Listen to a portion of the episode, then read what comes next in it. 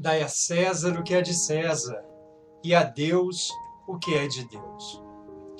Meu querido irmão, minha querida irmã, vivemos hoje um tempo confuso, complicado, e eu queria lembrar a você esse ensinamento lindo de Jesus, que muito mais do que algo bonito, é uma direção de Deus para você e para sua casa.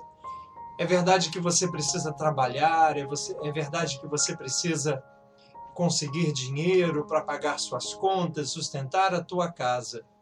Mas Jesus hoje nos ensina que é preciso que cada coisa tenha o seu devido lugar.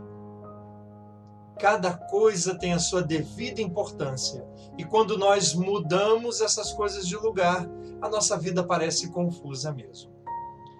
Muitos hoje não sabem aquilo que é de César e muito menos aquilo que é de Deus.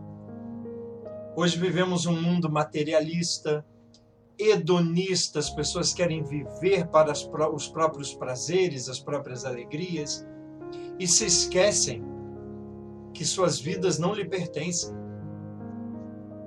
Esse tempo estranho que vivemos hoje mostra isso, esses números alarmantes que essa pandemia tem trazido nos tem jogado à cara o limite da vida humana.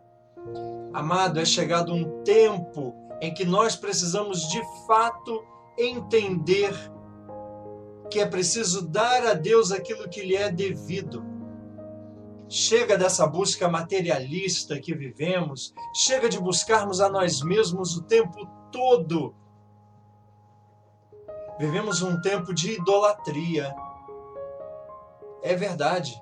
Idolatria ao dinheiro, idolatria ao prazer, idolatria a si mesmo, idolatria à beleza, idolatria ao corpo. E existe uma promessa de Deus, sabe, amados? Uma promessa de alegria, de felicidade, de sustento. O Evangelho de Mateus nos lembra que nós devemos buscar a Deus em primeiro lugar e todas as outras coisas nos serão dadas por acréscimo. Deus sabe que você precisa de casa, Deus sabe que você precisa de trabalho, Deus sabe que você tem contas a pagar. Deus sabe de tudo isso, ele te conhece mais do que a você mesmo. Deixa que Deus seja Deus na sua vida. Dê a ele o seu coração. Não coloque seu coração nas coisas. As coisas passam e com elas passam também a nossa vida. Coloque seu coração em Deus e deixe que Ele conduza a sua vida em amor. Deus vai lhe dar tudo no tempo certo.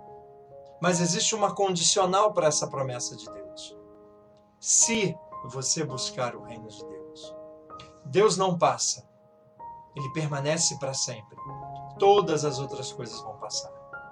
Busca o reino dos céus em primeiro lugar e todas as outras coisas te serão dadas em acréscimo. Entenda, meu irmão. Entenda, minha irmã.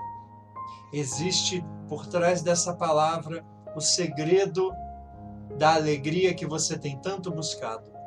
Dai a César o que é de César e a Deus o que é de Deus. A Deus pertence o seu coração. Não o esconda. Coloca no colo do Pai e você verá que todas as coisas lhe serão acrescentadas. Senhor te abençoe agora e sempre. Em nome de Jesus.